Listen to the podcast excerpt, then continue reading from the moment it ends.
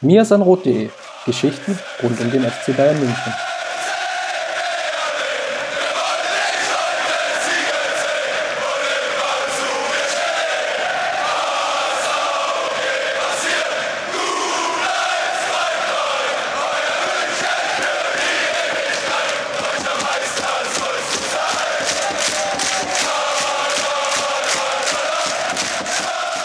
Servus und herzlich willkommen zum Mirsanrot Podcast. Folge 117 steht heute ins Haus und gewissermaßen ist es wieder eine ziemlich besondere Folge, denn ähm, am vergangenen Wochenende hat die Jahreshauptversammlung des FC Bayern stattgefunden, die natürlich ja, unter dem Zeichen eines großen Mannes des Clubs stand, der seinen Hut jetzt mehr oder weniger genommen hat. Ob nun mehr oder weniger, das werden wir jetzt auch in dieser, in dieser Folge diskutieren. Und dafür ist an meiner Seite heute nicht Chris, der sich, der sich halbwegs gemütlich in den Staaten macht aktuell, ähm, sondern ich habe mir mal wieder Alex eingeladen, der ja auch bei unseren, ja, ich würde sagen, bei den Notruf-Podcast-Folgen mit dabei war, 112 zum Beispiel. Ähm, servus Alex. Hallo Justin.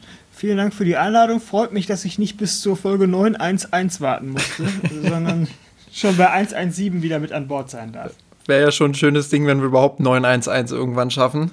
Da muss der Podcast noch ein paar Jahre existieren, würde ich mal sagen. Also, also, dann sind wir bald wie, wie ähm, Rummenigge und Hoeneß, Waldorf und Stadler und irgendwann bei Folge 911 mit 65 Jahren vom Balkon runter dann podcasten. ja, gut, da muss ich nochmal überlegen, ob ich das unbedingt will oder ob ich dann auf meine alten Tage nicht auch sage, ich ziehe meinen Hut, gehe jetzt an Tegernsee und ja, leg die Beine hoch. Aber ob meinst, meinst du, du hast das, du hast das Produkt Miasan Rot bis dahin ausreichend monetarisiert? Natürlich, um natürlich. Da werde ich dann alles schön vom Tegernsee steuern und ja, die Fäden ziehen. Ähm, wie der mächtige Uli. Aber die Frage ist natürlich, und das werden wir dann an späterer Stelle diskutieren, ähm, ob Uli Hoeneß tatsächlich jetzt äh, die Beine ein bisschen hochnimmt am Tegernsee oder ja, ob er, ob er der mächtige Mann im Club bleibt und weiterhin seinen Einfluss ähm, ausübt. Bevor wir aber zu dieser Debatte kommen, würde ich, und deshalb haben wir dich auch mit eingeladen, weil du ja schon seit Wochen quasi heiß bist auf dieses Thema, ähm, würde ich mit dir gerne über die doch sehr mächtigen Zahlen sprechen, die der FC Bayern bei dieser Jahreshauptversammlung ähm, bekannt gegeben hat. Also das vergangene Geschäftsjahr wurde ja mit Rekordzahlen abgeschlossen. Ähm, insgesamt wurden 750,4 Millionen Euro umgesetzt zwischen dem 1. Juli 2018 und dem 30. Juni 2019. Das sind, um das mal so ein bisschen äh, in Kontext zu bringen, 93 Millionen Euro mehr als im Geschäftsjahr zuvor. So.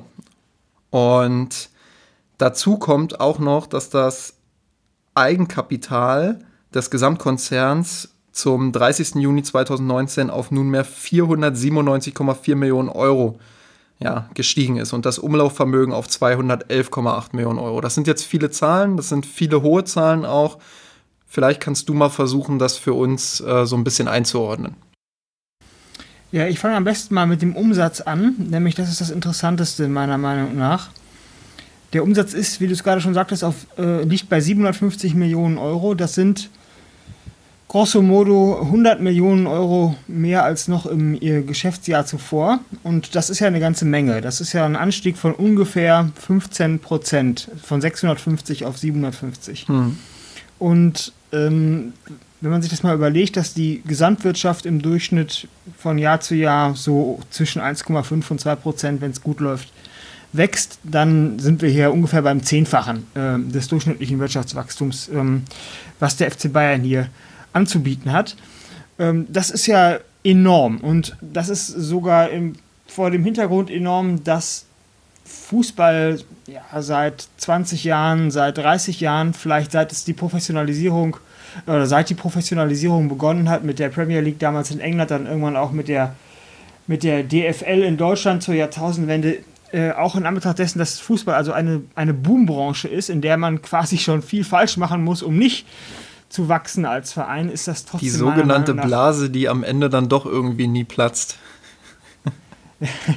also wir könnten jetzt hier lange, ich könnte jetzt wirklich lange ausholen und mit dir darüber diskutieren, äh, warum, ähm, welche Faktoren eigentlich dagegen sprechen, dass diese Blase jetzt äh, in Bell platzt. Also wenn wir nur über die Transfersummen sprechen, würde ich sagen, ja, okay, da mag es irgendwann, da ist auch schon irgendwo eine Grenze erreicht, ist ja auch absehbar schon ähm, und die werden nicht mehr ähm, in alle Ewigkeit, in alle, in, über alle Maßen steigen. Ähm, aber ähm, was den Fußball insgesamt angeht, mein Gott, Fußball ist hier bei uns in Europa, wir glauben ja alle, Fußball ist, das, ist der zentrale Sport überhaupt. Ist, das sportliche Zentrum der Welt ist der Fußball. Aber in anderen Weltregionen ist das noch sowas von unterentwickelt. Auch als Produkt, jetzt mal ganz wirtschaftlich gedacht. Fußball als Produkt ist so unterentwickelt in Asien, vor allen Dingen in China, was für ein riesiger Markt da noch zu erschließen ist. In Indien, in Indien ist Fußball quasi, das existiert da ja gar nicht. Da ist ja Cricket ist ja, und Hockey, das sind so die großen Sportarten da. Und Indien ist ein riesiges Land. Und das kann man ja noch auf andere. Indonesien ist ja auch nicht. Hast du von indonesischem Fußball schon mal was gehört? Das ist ein riesiges Land keine Ahnung, wie, wie, wie fußballbegeistert die Leute da sind. Ich vermute mal eher weniger. Und das kann man ja auf andere Erdteile und auf andere Wirtschaftsbereiche ähm, durchdeklinieren. Fußball ist weltweit noch so wachstumsfähig, dass da, wenn wir jetzt wirklich das, den Begriff Blase in den Mund nehmen wollen, also die kann man auch ganz, ganz, ganz, ganz verdammt viel größer aufblasen, als sie momentan schon groß ist. Bevor ich mich jetzt aber darin verliere, Justin, weil ich ja auch nicht deine Zeit überstrapazieren möchte mit irgendwelchen äh, grundsätzlichen wirtschaftlichen Betrachtungen. Du mach ruhig, ähm, ich gehe mir noch einen Kaffee machen eben und dann, dann kannst du hier für unsere Hörerinnen und Hörer erzählen, wo denn oder wie man dann in Indonesien den Fußball jetzt noch groß machen kann. ja, das, das könnte ich sogar fast genau sagen. Ich habe mir mal interessanterweise ähm, jetzt in Vorbereitung für die Sendung die Pressemitteilung des FC Bayern das letzte Jahr einfach mal so gescannt. Nicht, nicht im Detail gelesen, einfach nur so gescannt. Und was man ja so in den normalen Medien, im Doppelpass und so weiter oder auch in, in irgendwelchen Sportseiten, was weiß ich, Sportbild, Kicker, gar nicht so richtig mitbekommt, ist ja, ähm, und da ist der FC Bayern sicherlich auch nicht alleine, wie viele Partnerschaften, die allein im letzten Jahr eingegangen sind mit mhm. irgendwelchen äh, Football Associations irgendwelcher fremder Länder, in, in Asien beispielsweise. Und wie viele ähm, Partnerschaften mit Unternehmen, die auch eingegangen sind in, aus anderen Ländern, um irgendwelche, um ihre Präsenz aufzubauen, um natürlich davon auch wirtschaftlich zu profitieren, aber um Präsenz zu zeigen in anderen Regionen, um daraus dann äh, um dort dann natürlich die Bekanntheit aufzubauen und so weiter und daraus dann auch, äh, um äh, daraus dann auch äh, schlussendlich natürlich wirtschaftlich zu profitieren. Und ähm, das bekommt man vielleicht so gar nicht mit. Man muss aber nur einmal die Pressemitteilung des FC Bayern tatsächlich mal scannen, um mal zu sehen, da passiert einiges. Und, die F und der FC Bayern ist da sicherlich auch nicht alleine, sondern das werden ganz viele andere, ähm, andere äh, Vereine in, aus ganz vielen anderen Ländern auch genauso machen, aus der Bundesliga natürlich auch.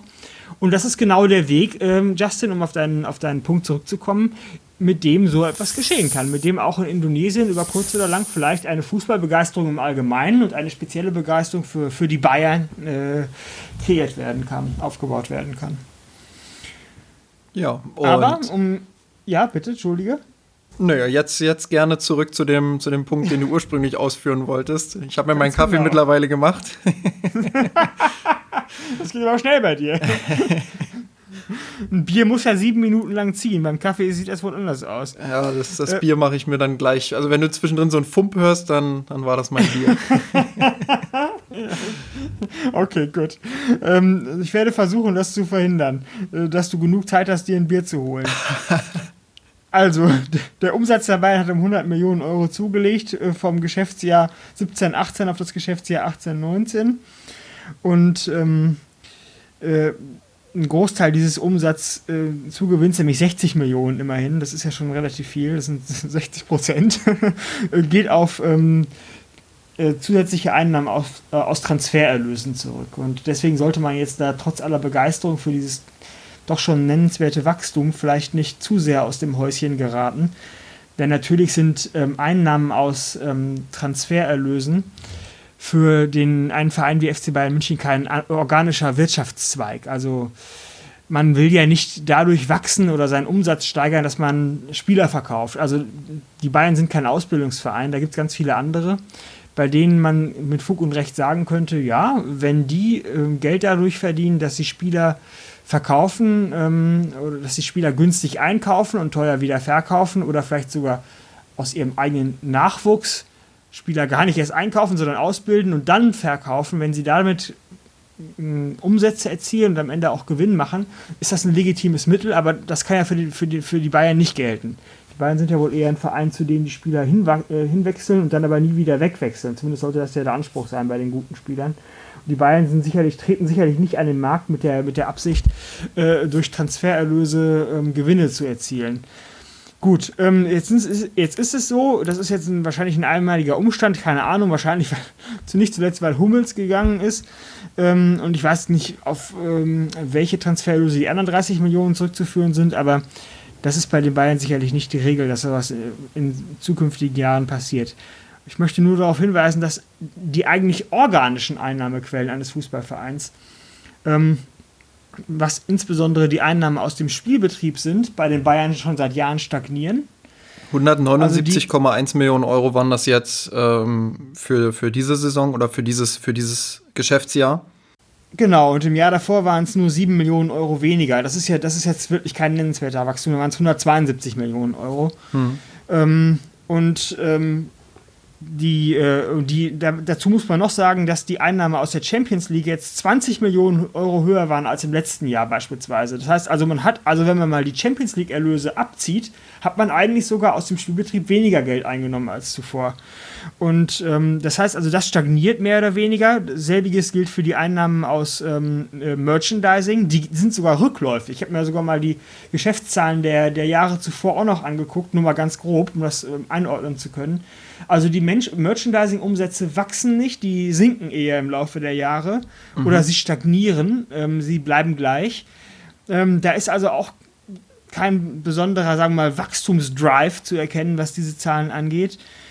Ähm, wo es nach oben geht, regelmäßig und stetig, sind die Einnahmen aus medialer Vermarktung. Das nicht zuletzt deswegen, weil die DFL ähm, ihre ähm, Übertragungsrechte für Jahr für Jahr geht ja immer, werden ja immer für einige Perioden ausgeschrieben, aber für Peri von Periode zu Periode für immer größeres Geld an den Mann bringen äh, kann. Mhm. Und davon äh, profitiert natürlich auch der FC Bayern anteilig. Und die Zahl geht also tatsächlich ähm, im Laufe der Jahre immer schön weiter nach oben, das ist ganz gut. Aber ähm, wenn man diese drei Einnahmequellen jetzt äh, Merchandising, Spielbetrieb und mediale Vermarktung, okay, die Bayern trennen das noch auf in Sponsoring und Vermarktung.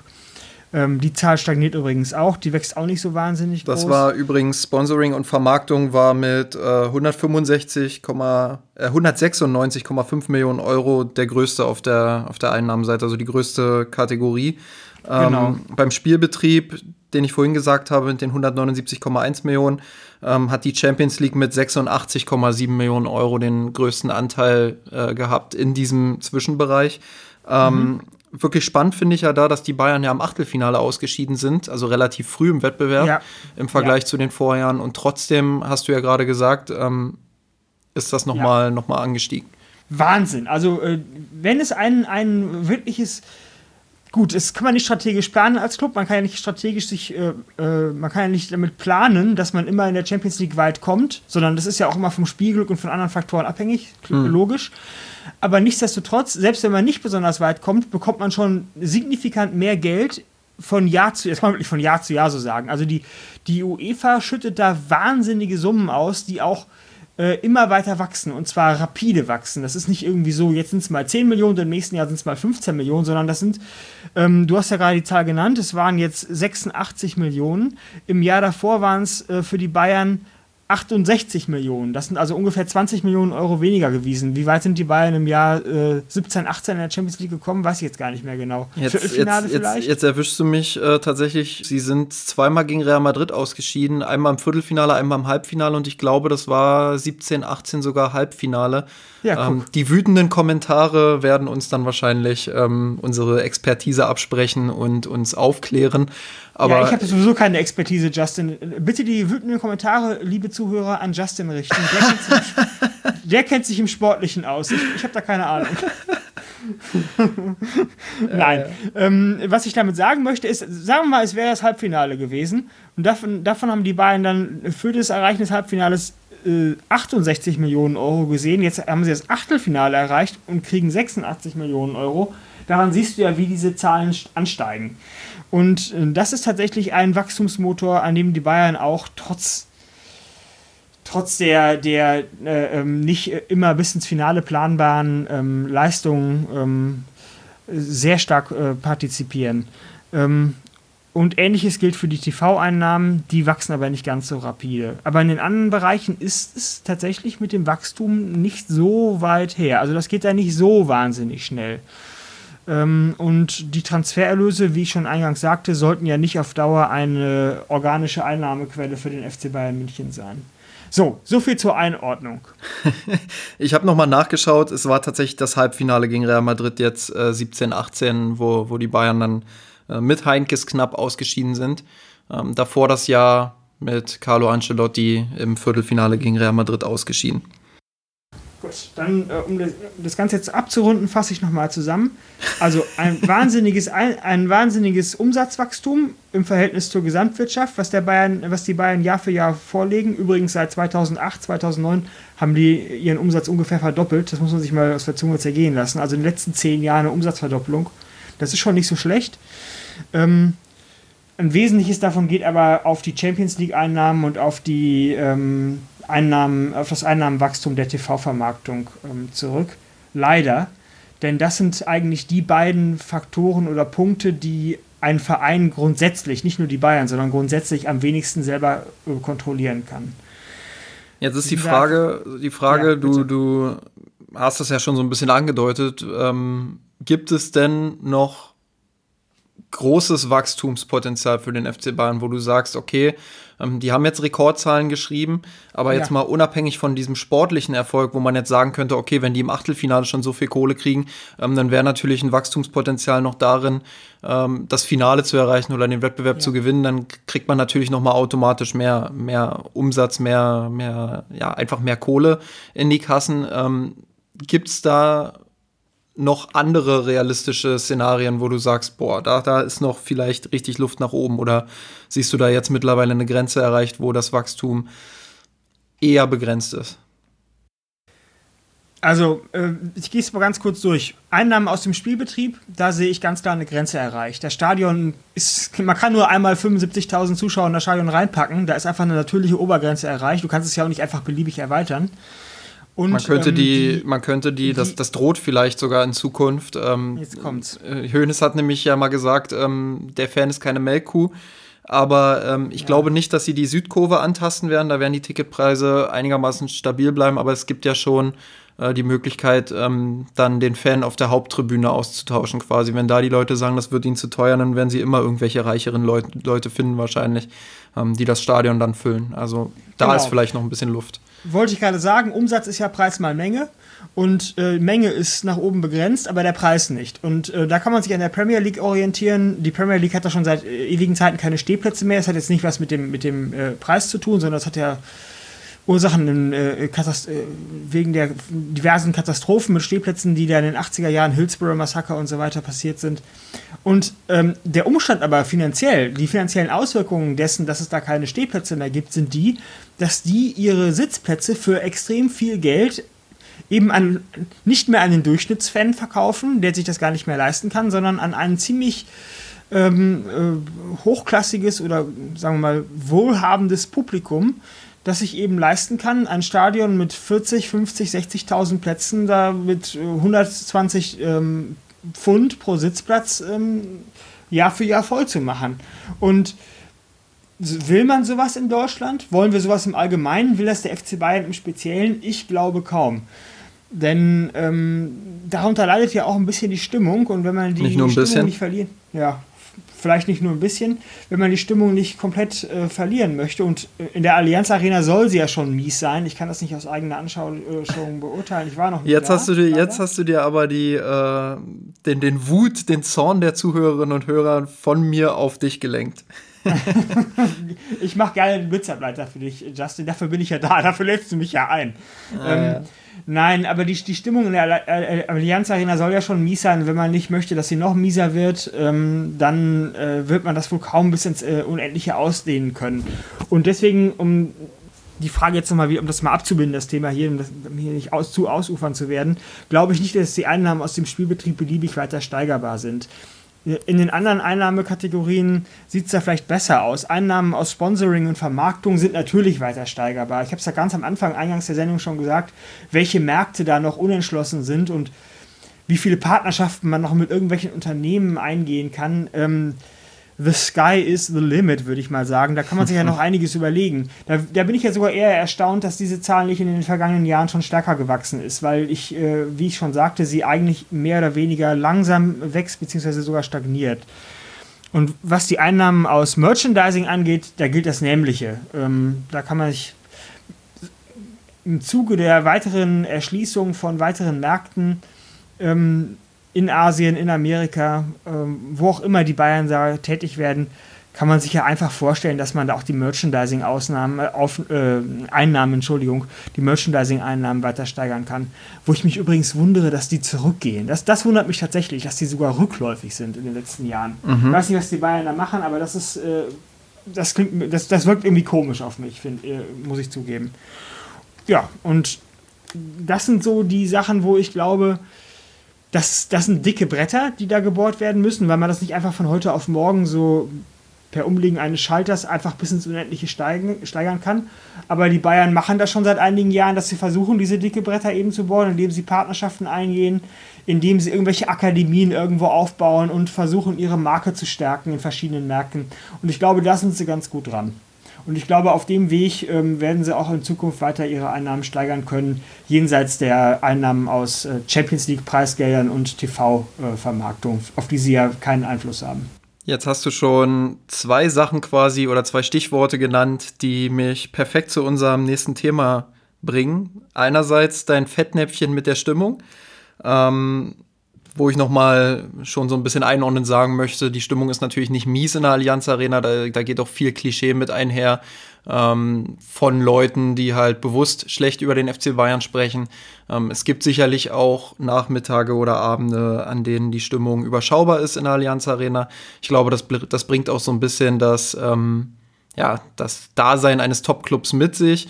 Ähm, wenn ich das aber mit anderen Top-Clubs in Europa vergleiche, dann kann man in München schon echt froh über die Fankultur sein und ähm, ja, auch über die, die oft richtig gute Stimmung in der Allianz Arena. Wenn ich zum Beispiel jetzt zurückdenke an ähm, das letzte Spiel gegen Borussia Dortmund, dann war schon richtig was los da im Stadion.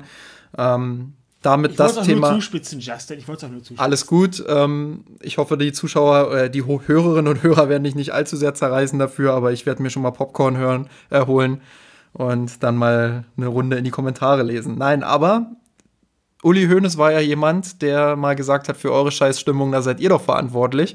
Und das zweite Stichwort, was du genannt hast, war die Zukunft. Kannst du dir einen FC Bayern ohne Uli Hoeneß überhaupt vorstellen? Ja, kann ich. Und zwar deswegen, weil ähm, wir haben jetzt lange über die Wirtschaft gesprochen, über die wirtschaftliche Seite die Bayern haben ja nicht nur 750 Millionen Euro Umsatz gemacht, sondern sie haben auch über 1000 Mitarbeiter.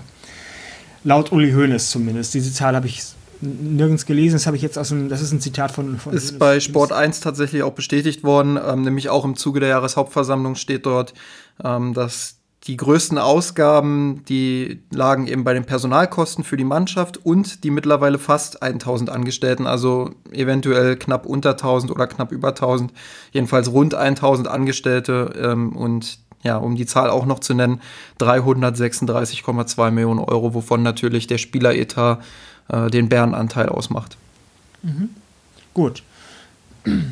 1000 äh, Mitarbeiter äh, plus minus und nun ist natürlich naturgemäß, weil Fußball ein Unterhaltungsprodukt ist, ähm, liegt das öffentliche Interesse auf, auf den Leuten, die, die die Vereine nach außen vertreten. Und da ist natürlich Uli Hoeneß äh, ganz vorne äh, bei den Bayern. Ähm, und deswegen glaube ich, entsteht der Eindruck, dass, dass jemand wie, wie Uli Hoeneß, sagen wir, unverzichtbar sei, weil er ja auch mit seinen, mit seinen Aussagen ähm, und zum Verein und zur Vereinspolitik äh, immer so nach außen wirkt, als wenn er hinter den Kulissen alles ähm, regeln würde und alles sozusagen wie ein, ein absoluter Monarch entscheiden würde. Aber ich glaube, dass das nicht der Fall ist. Und ich glaube, das wäre auch unrealistisch anzunehmen, dass in einem Wirtschaftsunternehmen mit 1000 Mitarbeitern was, wie ich nur hoffen kann. Ich war leider noch nie äh, im Vereinsgelände, auf dem Vereinsgelände, habe leider noch nie einen Blick hinter die Kulissen werfen können. Aber ich kann ja nur mal vermuten,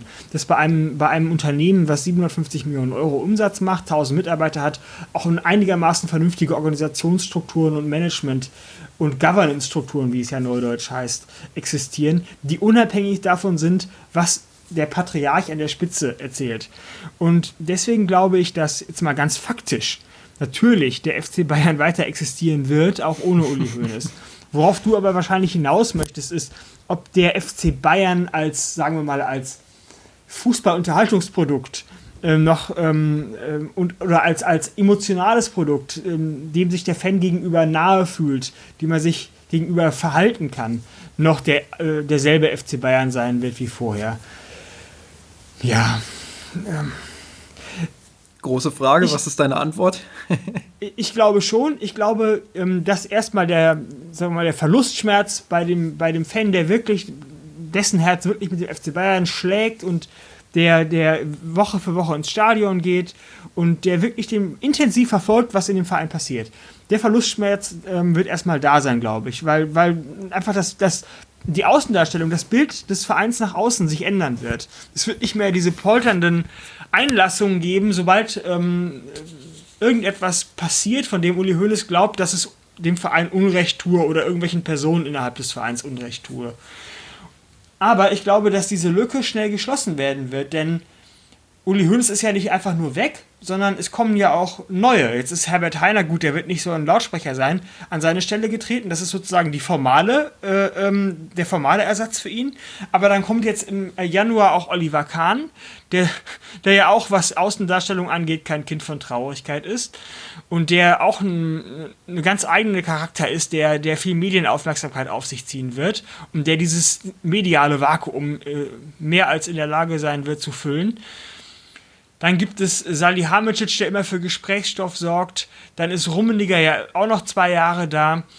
Und ich glaube, es gibt noch genug Figuren, an denen sich äh, oder auf die sich die Aufmerksamkeit des Fans und des medialen Publikums von außen, was immer auf der Suche nach Geschichten ist und nach Sensationen ist, richten wird können, auch wenn Uli Hoeneß nicht mehr da ist.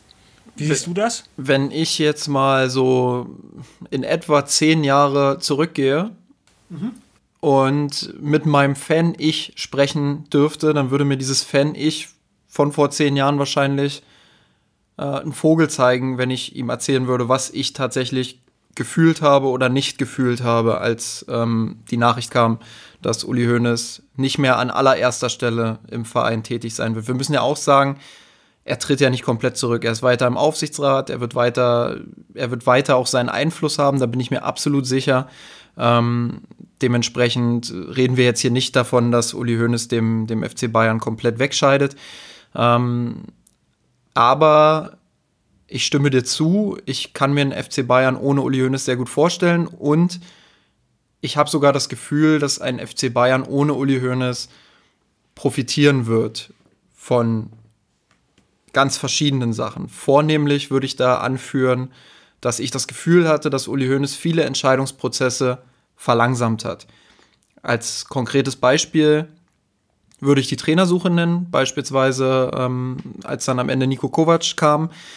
Da ging es ja über ein halbes Jahr lang hin und her zwischen der Fraktion Hoeneß und der Fraktion Rummenigge und Salihamidzic, die Tuchel wollten und Hoeneß, der halt ganz klar sich dazu bekannt hat, dass er Heinkes versuchen möchte zu überreden, obwohl der mehrfach zu ihm gesagt hat, ja, nee, äh, vergiss es, das tue ich mir nicht noch ein Jahr an, ähm, sucht euch einen anderen Trainer, ich bin dann endgültig raus, auch kein Freundschaftsdienst mehr etc. pp. Und Hoeneß war trotzdem so stur, weiterhin an ihm festzuhalten, allein schon deshalb, weil er, glaube ich, auch keinen Bock auf Tuchel hatte ähm, und weil ihm auch keine richtige Alternative eingefallen ist. So. Und das sind für mich dann Dinge, das ist dann keine gesunde Reibung mehr, das ist dann Verschleppung von Entscheidungen, das macht den Entscheidungsprozess innerhalb des Topclubs einfach zu langsam, zu zäh und ähm, das hilft dem ganzen FC Bayern nicht. Und ich bin mir sicher, dass das auf ganz vielen Ebenen ähm, ähnlich war in den vergangenen Jahr, Jahren. Und ähm, dann kommt natürlich noch on top zu diesem, zu diesem ganzen Entscheidungsfindungszeug seine Persönlichkeit, die immer schon so war, wie sie jetzt ist, wo man jetzt aber das Gefühl hat, er fällt aus der Zeit heraus. Er ist jemand, ähm, der sich dem sogar noch zum Trotz stellt und gefühlsmäßig, also ich kann da auch, ich kann ja nicht in ihn reingucken, aber gefühlsmäßig, wo ich einfach glaube, dass er bewusst teilweise noch so überzieht, um zu zeigen, guck her, ich ändere mich nicht, ich bin so, wie ich bin, ich mache das weiter so, was ich ihm auch gar nicht zum Vorwurf machen will, weil der Mann geht auf die 70 zu, der hat 30, 40 Jahre den FC Bayern geprägt, wie kein zweiter, zählt zu den Machern überhaupt in, diese, in der gesamten Clubgeschichte. Ähm, wer sich, wer auf so eine Vita blicken kann, der, der muss sich nicht verändern. Das kann ich absolut nachvollziehen. Ähm, ich meine, alle würden es toll finden, wenn er, wenn er da ein bisschen mit der Zeit gehen würde. Aber er hat es aus seiner Perspektive, wenn ich mich in seine Perspektive versetze, was schon schwer genug ist, ähm, dann hat er es nicht nötig, sich zu verändern. Aber das hat eben auch dazu geführt, dass ich mich als Fan zunehmend von ihm distanziert habe. Natürlich auf jeden Fall durch die Steuergeschichte, gar keine Frage. Das hat auch weniger mit seiner Persönlichkeit zu tun als mit ganz anderen Sachen. Möchte ich aber auch gar nicht so sehr ins Detail gehen. Ähm, dann natürlich aber auch die ganzen Eskapaden mit äh, Özil hat einen Scheißdreck gespielt, Bernat hat einen Scheißdreck gespielt, ähm, diese persönlichen Attacken dann teilweise auf, auf einige Spieler, wo ich, ja, die ich einfach nicht nachvollziehen konnte und wo ich mich als Fan auch ehrlich gesagt ein bisschen geschämt habe dann für solche Aussagen. Ähm, das, das gehört sich nicht, das ist ein No-Go. Ähm, das passt auch nicht in, in diese soziale Komponente, die bei Hoeneß ja durchaus vorhanden ist. Das muss man ja auch immer wieder sagen. Ich meine, mhm. ähm, er hat oft genug Retterspiele organisiert oder, oder sich gemeinnützig engagiert. Ähm, das muss man natürlich auch, wenn man diese komplexe Gestalt Hoeneß auseinander nimmt und analysiert, dann darf das natürlich nicht fehlen. Aber in den letzten Jahren hat da eine Distanzierung stattgefunden, die dazu geführt hat, dass ich bei der Jahreshauptversammlung eher glücklich war, dass es jetzt den ersten Schritt gibt ähm, auf dem Weg des Rückzugs und ähm, wo ich einfach voller Vorfreude auf die Zukunft ohne Höhnes bin. Ähm, ja, und was mir einfach auch gezeigt hat, dass emotional da keine große äh, Trauer mehr vorhanden ist. Und äh, ich glaube, das ist der Entwicklung der letzten Jahre geschuldet. Und ja, deshalb äh, beende ich meinen Monolog jetzt an der Stelle auch damit, ähm, indem ich kurz und knackig sage, ähm, vor zehn Jahren hätte ich mir das nicht vorstellen können, dass es so ist, mhm. aber ich bin tatsächlich glücklich, dass er aus dieser ganz hohen Position eventuell verschwindet. Und dieses eventuell bleibt ja leider noch. Ja, genau, das eventuell bleibt. Und ich finde es ganz interessant, du hast ja gerade von deinen, du sprichst ja von deinen, von deinen Emotionen und äh, wie du das einschätzt oder was du emotional empfunden hast. Wenn du mich jetzt fragst, was meine primäre Emotion ist, ähm, ich würde sagen, Befreiung. Ich fühle ich, ähm, ich fühl mich jetzt wirklich befreit. Als, als Fan des FC Bayern München denke ich, puh, gut, gut, dass das jetzt passiert ist. Es ist also sozusagen ähm, lieber ein Ende mit Schrecken, wenn du so willst, als ein Schrecken ohne Ende. Denn ähm, ja, jetzt, jetzt ist Hoeneß, das ist. Ach ja, ich weiß gar nicht, der Vergleich ist vielleicht ein bisschen stark, aber es ist, als wenn man vielleicht seine, seine irgendwie einen, engen Verwandten, seine Eltern vielleicht 10 Jahre, 15 Jahre, 20 Jahre lang bettlägerig in den Tod sozusagen pflegt. Ja, also die, die das sterben. ist wirklich ein bisschen strange, ja. Ja, ist, ja, ist ein bisschen drüber, gebe ich zu. Aber dann, dann sind sie irgendwann sind sie erlöst. Irgendwann sind sie erlöst und dann, oh, zum Glück, zum Glück müssen sie nicht mehr dieses dieses, dieses äh, unwürdige Leben oder dieses schlimme Leben, unter dem sie auch gelitten haben, weiterführen. Und irgendwie so, vielleicht ist es mit, mit Höhne so ein bisschen ganz ehrlich, dass der Verein jetzt vielleicht auch aufatmen kann und, und, und denkt, mein Gott, jetzt, jetzt, jetzt ist es soweit. Und also das ist zumindest mein Gefühl. Ich fühle jetzt, ich sehe das, ich sehe eine riesige Chance darin, dass Uli Hoeneß jetzt ähm, hoffentlich und da gebe ich deinem Einwand, den du ganz zum Schluss geäußert hast, durchaus recht. Ich bin mir noch gar nicht so sicher, wie ruhig oder wie zurückhaltend er jetzt in Zukunft ähm, äh, auch mit dem Verein umgehen wird äh, oder sich über den Verein äußern wird. Er hat es ja schon ähm, angedroht, er hat ja schon gesagt, ähm, jetzt hat er ja mehr Zeit. Jetzt wird er auch ähm, häufiger sich vor den FC Bayern in der Öffentlichkeit stellen und äh, solche Aktionen bringen wie im Doppelpass, wo er einfach mal angerufen hat. Ähm, auch das übrigens wieder so eine Aktion, wo ich sage, ich verstehe es nicht. Bleib doch bitte am Tegernsee, leg die Beine wirklich hoch. Du hast ja. es dir verdient, ganz ehrlich, du hast, das ist dein Werk, dieser FC Bayern ist dein Werk, das, das trägt ganz klar deine Handschrift. Ähm, es ist der FC Uli Hoeneß, das muss man ganz klar so sagen, sonst wäre der Club nicht da, wo er jetzt ist. Mhm. Ähm, du hast diese Verdienste, du hast in den letzten Jahren auch viel Mist gebaut, du willst mit der Zeit nicht gehen, dann tu dir selbst aber doch bitte den Gefallen und halt dich ein Stück im Hintergrund und spring vor allem nicht auf alles an, was irgendwo gesagt wird. Also das ist ja, ich, ich, ich bin ja schon froh, dass Uli Hoeneß nicht im Internet ist, sonst würden wir wahrscheinlich jetzt auch einen Anruf für den Podcast kriegen. ähm, aber aber, aber da, da, muss man sich doch auch mal als jemand, der so ein gemachter Mann ist, muss man sich doch dann wirklich einfach mal zurücknehmen und sagen, das war's jetzt, das ist super, ich hatte eine tolle Karriere, ich werde weiterhin im Hintergrund zur Verfügung stehen. Niemand fordert auch, dass Uli Hoeneß jetzt komplett raus ist. Ich meine, der hat ein Riesennetzwerk, der, der hat seine Kompetenzen, das ist gar keine Frage, aber bitte nicht mehr ähm, in jedes operative Geschäft einmischen, nicht mehr die Trainerfrage blockieren. Ähm, da hat er ja schon angedeutet, dass er das nicht machen will, das wäre sehr gut. Ähm, auch äh, Herbert Heiner hat ja gesagt, ähm, er wird sich da nicht einmischen, das ist das ist ein Ding der sportlichen Abteilung des FC Bayern. Der, der hat es begriffen, der, der Heiner ist ja, der Heiner ist ja, der ist ja, der weiß ja, was ein Aufsichtsrat eigentlich macht. Ja. Der Aufsichtsrat ist ja eigentlich nicht mit dem operativen Tagesgeschäft äh, beschäftigt. Ja, das, das, das, deswegen, das ist ja beim FC Bayern schon eine ganz große Ausnahme mit dem Patriarch Hoeneß, ähm, die auch so ein bisschen deiner These widerspricht. Er hat schon seine Finger überall im Spiel, wo es wichtig ist. Das ist gar keine Frage. Ja, natürlich. Ähm, und er ist auch derjenige, der alles absegnen muss. Man hat es ja gesehen, selbst Rummenigge, der ja wirklich ein mächtiger Mann beim FC Bayern ist, selbst der musste in den letzten Jahren immer wieder zurückstecken stecken, ähm, konnte seinen Kopf nicht immer durchsetzen. Äh, also Hoeneß hat schon eine unfassbare Macht. Aber all das mal jetzt wirklich zur Seite gestellt, nur aus seiner persönlichen Perspektive.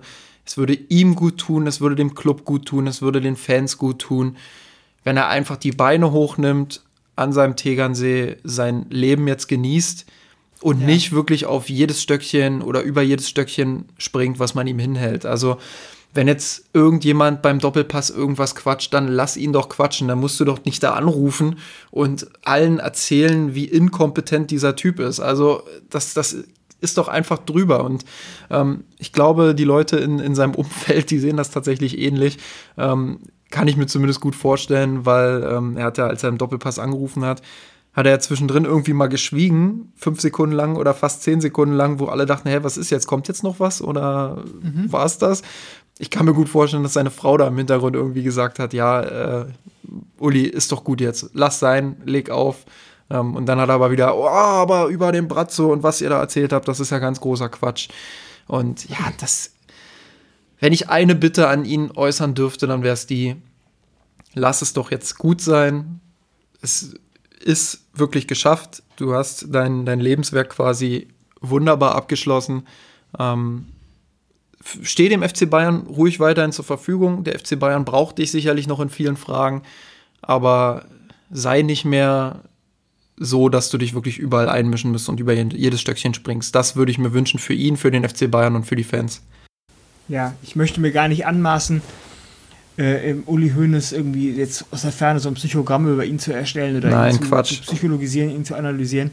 Ähm, nur was äh, er ist damit ja kein Einzelfall. Solche, das ist ja ein ganz, ganz normales oder ein ganz häufiges Muster bei Patriarchen, die eine Firma aufgebaut haben. Das kann man ja tatsächlich bei, bei Hoeneß und den Bayern so sagen. Als er anfing, das ist jetzt ja im Zuge seines Abschieds auch tausendfach medial zirkuliert worden, da hatte der FC Bayern irgendwie einen Umsatz von, was waren 12 Millionen hm. oder 12, waren 12 Millionen Schulden irgendwie, also es war... Ich glaube Schulden und dann gab es ja die Geschichte, ähm, wo er gesagt hat, na zum Glück hatten wir den Kalle Rummenigge, den wir damals für viel Geld verkaufen konnten. Ja. Das hat den FC Bayern ja eine gute Finanzspritze gegeben und war ja eine der, der Faktoren, die dazu geführt haben, dass er den FC Bayern wieder ja, nochmal umkrempeln konnte. Ja, genau. Also was ich damit eigentlich sagen möchte, ist, der FC Bayern war also wirtschaftlich wirklich also ein Nichts. Und er hat in den letzten 50 Jahren ja daraus ja ein Unternehmen mit, mit äh, hunderte von Millionen Euro Umsatz und, und hunderten von Mitarbeitern gemacht. Tausend Mitarbeiter haben wir vorhin gesagt.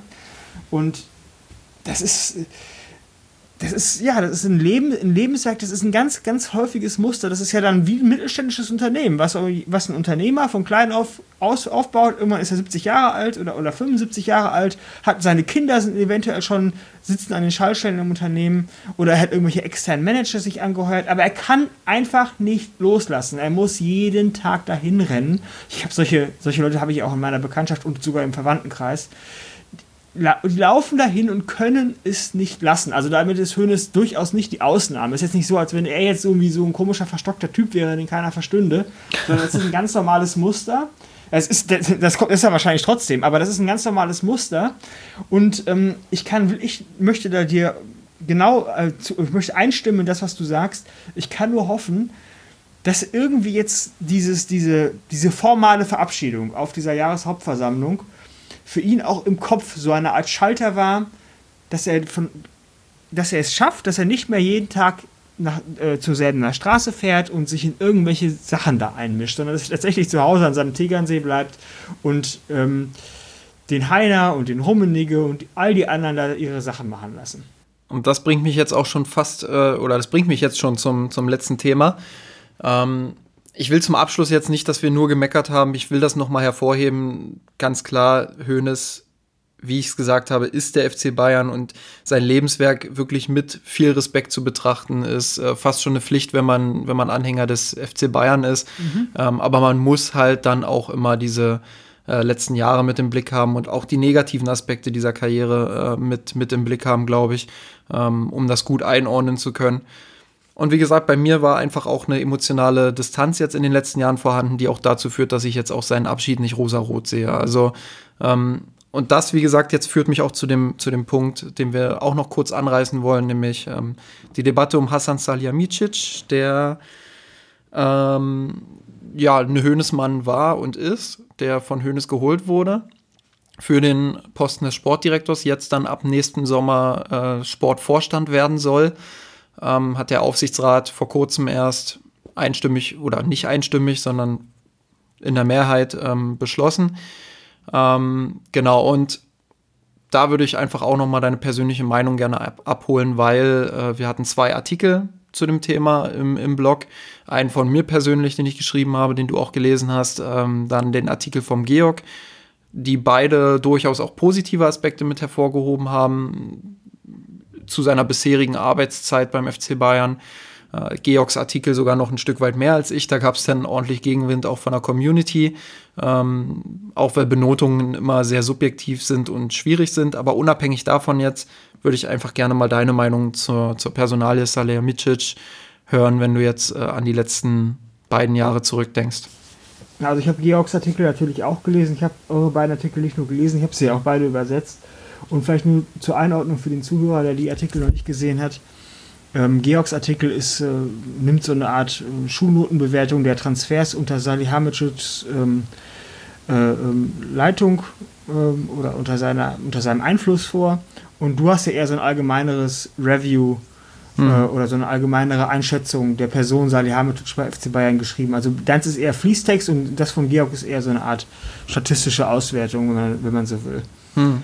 Ja, ähm, wie, wie fällt denn meine Meinung ähm, dazu aus? Also, ja, ähm, FC Bayern, gigantisches, großes mittelständisches Unternehmen, aber Fußball ist nun mal eine ganz besondere Branche, bei der ähm, gewisse, äh, mit, mit sehr viel Aufmerksamkeit von außen, das gibt es ja eigentlich sonst nirgends, ähm, wer verfolgt schon so intensiv zum Beispiel, was ein Unternehmen wie Nike oder Adidas oder was auch immer, nimm was du willst, Danone, ja, wo man seinen Joghurt kauft, was die machen, da, da guckt ja keiner drauf, da interessiert sich ja im Prinzip keiner für, wie die arbeiten. Hauptsache, mhm. das Produkt passt. Aber das ist im Fußball eben ganz anders. Im Sport ähm, die Leute verfolgen das alle und interessieren sich dafür, wer entscheidet was und, und, und wie, tritt, wie tritt der, der, der Vorstandsvorsitzende nach außen hin auf und was macht der Sportdirektor oder was macht der, was macht der, der, der, der PR-Mensch. So, und in dem Bereich ist natürlich Außenwirkung und ähm, ja, die, die, die Verkaufe eines des Produktes und des Prozesses Fußball nach außen extrem elementar und entscheidend. Und ich glaube, in, zumindest was diese Be äh, Beziehung angeht, auf die hast du ja in deinem Artikel gar nicht so viel Wert gelegt. Du hast ja versucht, sein äh, Salihamidzics internes Wirken zu äh, beurteilen. Aber diese Außenwirkung, die der Mann hat, ist natürlich mehr als unglücklich. Ich würde mal sagen, eigentlich ist er aus der Perspektive äh, eine Fehlbesetzung. Muss, möchte man ganz klar und deutlich so sagen. Denn wenn ich, wie ich es gerade ausgeführt habe, wenn Fußball ein so auf ähm, Außenwirkung ähm, und äh, bedachtes, äh, eine so auf Außenwirkung bedachte Branche ist, der auch so extrem viel öffentliche Aufmerksamkeit zukommt, ist natürlich dieses der Aspekt im Berufsbild eines Sportdirektors, dass er in dieser Beziehung gut sein muss, dass er vernünftig agieren äh, muss, können muss, dass er überzeugend nach außen wirken können muss, nicht zu unterschätzen. Und ich glaube, in der Beziehung ist Salihamidzic tatsächlich äh, gibt er keine besonders glückliche Figur ab. Was seine interne Leistung angeht, kann ich natürlich nicht beurteilen, weil ich ihn nicht kenne. Ich weiß nicht, was er da macht den ganzen Tag bei den Bayern. Ich weiß nicht, welche Arbeiten er da an seinem Schreibtisch erledigt welche nicht. Ähm, und wenn ich dann tatsächlich nur das ähm, zur, ähm, zum Maßstab nehme, was ich nach außen hin beobachten kann, das ist im Wesentlichen seine Transferleistung äh, und ähm, ja, inwiefern er sonst da auf die wirtschaftliche Seite des FC Bayern Einfluss hat, kann ich nicht beurteilen. Und seine Transfers finde ich eigentlich gar nicht so schlecht. Also da muss ich Georg, der mit, seiner, mit seinem Artikel ja wirklich viel Kritik eingeheimst hat, hm. weil er zu positiv sei, muss ich auch schon in weiten Teilen zustimmen. Also ich fand den Artikel ziemlich gut, auch als Diskussionsgrundlage. Und ich gehe auch nicht mit jeder Note einher, aber ich glaube schon. Ja, das ist doch Modo. der Punkt. Also der Punkt ist doch, dass das eine Diskussionsgrundlage ist. Und ähm, als solche wurde sie halt nicht verstanden, sondern ähm, einige haben das halt. Als Evangelium als, sozusagen. Ja, genau, als, als, ja, genau, äh, als neue These, die jetzt äh, an die Kirchen rangenagelt wird, äh, irgendwie verstanden. Ähm, aber das wollte er ja damit nicht bezwecken. Also genau. er wollte einfach eine Diskussionsgrundlage liefern und wenn dann jemand sagt, ja, Cuisance, da kann ich die Eins überhaupt nicht nachvollziehen, dann ist das doch vollkommen okay. Ich konnte sie, ich habe sie auch nicht so in der Form unterschrieben, wie Georg das da ähm, ja, verteilt hat, aber das kann man ja auch ganz normal diskutieren. Und ich glaube, genau. der Großteil in den Kommentaren hat das auch gemacht. Bei einigen Sachen war ich ein bisschen ähm, ja, stutzig, weil das ging dann doch ein bisschen, das war dann ein bisschen zu harsh. Aber davon ab jetzt, ähm, lass uns darf weiter ich den Satz noch ganz, ja, das, darfst du natürlich, das darfst du natürlich. Gut, und ich wollte nur sagen, äh, da, äh, was die, die Transfers angeht, da möchte ich Georg, dann bin ich auf Georgs Seite. Das sehe ich auch so, auch wenn vielleicht ähm, die Cuisance eins von mir aus ein bisschen übertrieben ist ein Spieler, der gar nicht spielt, kann er schwerlich irgendwie eine Eins bekommen. Das sehe ich ja auch so, aber ähm, äh, im Wesentlichen sind die Transfers unter Salihamidzic schon relativ gut, finde ich. Also ja. gebe ich Georg recht. Und wenn ich daran seine Leistung messe und nicht an seinem öffentlichen Austreten, Auftreten, dann möchte ich sagen, ja, da macht er wohl einen ganz, gut, da macht er wohl einen ganz guten Job. Und ähm, äh, was seine öffentlichen Einlassungen angeht, daran kann er ja noch feilen. Der ist ja noch jung und wächst ja noch und hat das auch nie gelernt. Der ist ja professioneller Fußballer. Der, hat, der ist ja nie durch irgendeine Kommunikationsagentur gelaufen oder so. Das ist ja kein gelackter, weißt du, so aus der Universität gefallener, gelackter, fertiger äh, PR-Manager, sondern das ist ein, ein Ex-Profi, äh, ja, ein Quereinsteiger und das kann er ja noch lernen. Und ich glaube, äh, ich möchte jetzt über Salihamidzic gar nicht den, den Stab brechen, bevor, bevor, ähm, bevor er den Stab noch nicht mal lang genug gemacht hat, damit man ihn überhaupt durchbrechen kann. Ich glaube, da sind zwei Aspekte ganz wichtig.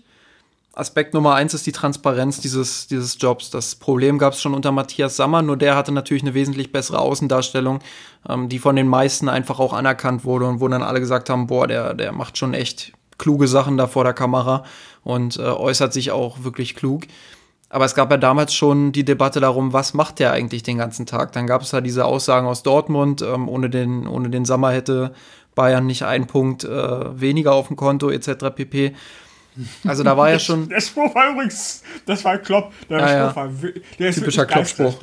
Ja, Klopp ist ja ein geistreicher Mann, kann man ja, nicht anders sagen. Also das war schon, das war schon alles äh, sehr intransparent damals und genauso ist es jetzt auch bei Salihamidzic, habe ich das Gefühl, weil es ist ja nicht so, dass der Sportdirektor nur Transfers macht. Der Sportdirektor kümmert sich auch um den Jugendbereich, einfach um alles, was mit dem, mit dem sportlichen Teil des Fußballs zu tun hat. Da ist Salihamidzic gefragt. So. Und da mhm. hat der Club meiner Meinung nach es verpasst, in den letzten Jahren diese Rolle nach außen hin klar zu definieren und zu sagen, das hat er gut gemacht, das hat er gut gemacht, das hat er sehr gut gemacht und da auch konkrete Beispiele zu nennen. Sie haben dann in ihrer, äh, in ihrer Mitteilung zur, zur Beförderung haben sie dann geschrieben, ja, er hat äh, das und das ganz gut gemacht, aber halt sehr grob so. Da hat er gesagt, er hat viele Verdienste im Jugendbereich, ähm, ja, er hat viele Verdienste rund um die Profimannschaft, aber was er konkret dort gemacht hat, das hat der Verein nie nach außen gelassen. Und ich glaube, da gibt es Fortschritt, da gibt es äh, Bedarf zum Fortschritt. Ähm, da gibt es ein bisschen Bedarf für mehr Transparenz, um den Fans einfach auch zu zeigen, da und da ist der Mann extrem wichtig für uns und deshalb, ähm, ja, deshalb ist er einfach auch an der Stelle, wo er ist und deshalb ist er auch trotz seiner oft unglücklichen Außendarstellung jetzt auf dem besten Wege zur Beförderung. Und ähm, da würde ich. Findest du das? Findest du wirklich, dass, dass, dass diese Transparenz vonnöten ist? Nehmen wir doch mal zum Ich Beispiel finde schon, ich finde nicht, ich finde nicht, dass die Transparenz so weit gehen sollte, dass jetzt jede einzelne, jede einzelne Handlung von ihm nach außen getragen wird. Aber ich finde schon, dass es transparenter gemacht werden muss, warum der Club so extrem überzeugt von ihm ist. Und mhm. da hat der Club einfach ein Problem. Die Aussagen, die sie machen, die klingen eher wie Lopodelei, so nach dem Motto, wir müssen ihn jetzt irgendwie stärken nach außen. Da hat dann auch Salihamidzic nichts von, weil dann wird immer gesagt, der kleine Mann unterm äh, unter den beiden Alpha-Tieren. Mhm. Das funktioniert dann auch irgendwie nicht. Aber der FC Bayern hat es verpasst, von Anfang an einen Weg zu finden, ihn zu stärken, seine Position zu stärken nach außen und da einfach ein bisschen mehr Transparenz reinzubekommen, was er dann überhaupt macht. Und bevor du mir jetzt da gleich vielleicht widersprichst, würde ich gerne noch einen zweiten Aspekt mit reinbringen, gerne. den du vorhin schon angedeutet hast. Ähm, nämlich die Tatsache, dass es dann Patriarchat oder einen Patriarchen gibt, der immer wieder in das mittelständische Unternehmen läuft und seine Finger im Spiel hat. Und im Fall von Salihamidzic ist das nicht nur der Patriarch Hoeneß, sondern eben auch das zweite Alpha-Tier Rummenigge, die so dominant sind, dass es für ihn extrem schwer ist, eigene Spuren zu hinterlassen zum jetzigen Zeitpunkt. Und auch da kommen wieder ganz viele Aspekte dazu. Einerseits, was du zum Beispiel auch gesagt hast, er ist kein ausgebildeter gelackter, aus der Universität kommender, perfekter Manager. Er ist jemand, der sich dort reinarbeitet. So, und dementsprechend ist das natürlich so, dass er nicht von Anfang an absolutes Sagen hat oder so. Aber ich hätte mir, obwohl der FC Bayern ihm ja immer mehr Verantwortung auch in der Außendarstellung gegeben hat, hätte ich mir vielleicht gewünscht, dass er noch mehr Einfluss haben darf und nicht immer so sehr klein gehalten wird, auch intern von den beiden Alpha-Tieren. Da kann man sicherlich auch wieder drüber diskutieren. Man kann sagen, das ist jetzt absolut der richtige Weg, ihn da sukzessive ganz langsam nach oben zu bringen. Würde ich verstehen, das Argument, absolut okay. Ähm, jetzt kriegt er seine Beförderung und spätestens dann wird er Verantwortung wirklich auch allerhöchste Verantwortung übernehmen und übernehmen müssen. Und darauf bin ich schon sehr gespannt. Ich glaube, dann wird auch sich das Problem der Transparenz ein bisschen lösen, weil dann kann man seine, seine Arbeit noch ein bisschen mehr bewerten. Dann kann man nicht mehr sagen, hm, war das jetzt er oder war das Hönes oder war das doch Kahn oder war das doch Rummenigge, sondern dann kann man wirklich Prozesse auch auf ihn zurückführen, weil er eben Sportvorstand ist, weil er eben eine sehr hohe Position hat und dementsprechend kann man sagen, er ist dafür absolut verantwortlich und ist nicht mehr der Lehrling, sondern ähm, da kann man jetzt wirklich dann sagen, das ist ihm zuzuschreiben und das geht dann auch im Guten wie im Schlechten. Und auch deshalb finde ich die Beförderung gut. Man hat ihn jetzt zwei Jahre eingearbeitet und ähm, wird jetzt dann ab Sommer, denke ich, gut bewerten können, wie seine Arbeit läuft, wie er, wie er sich da gibt. Ähm, und ich gebe dir auch recht, was die Außendarstellung betrifft, da ist er nicht immer glücklich. Ähm, auch deshalb bin ich ein Freund des Konzepts, noch einen zweiten relativ starken Mann in diese Rolle zu bringen. Hm. Ist denn nicht die ist ja nicht die Forderung von dir, der Wunsch von dir, dass die Transparenz, dass es transparenter äh, bekommen sein möge, was Salihamidzic eigentlich macht.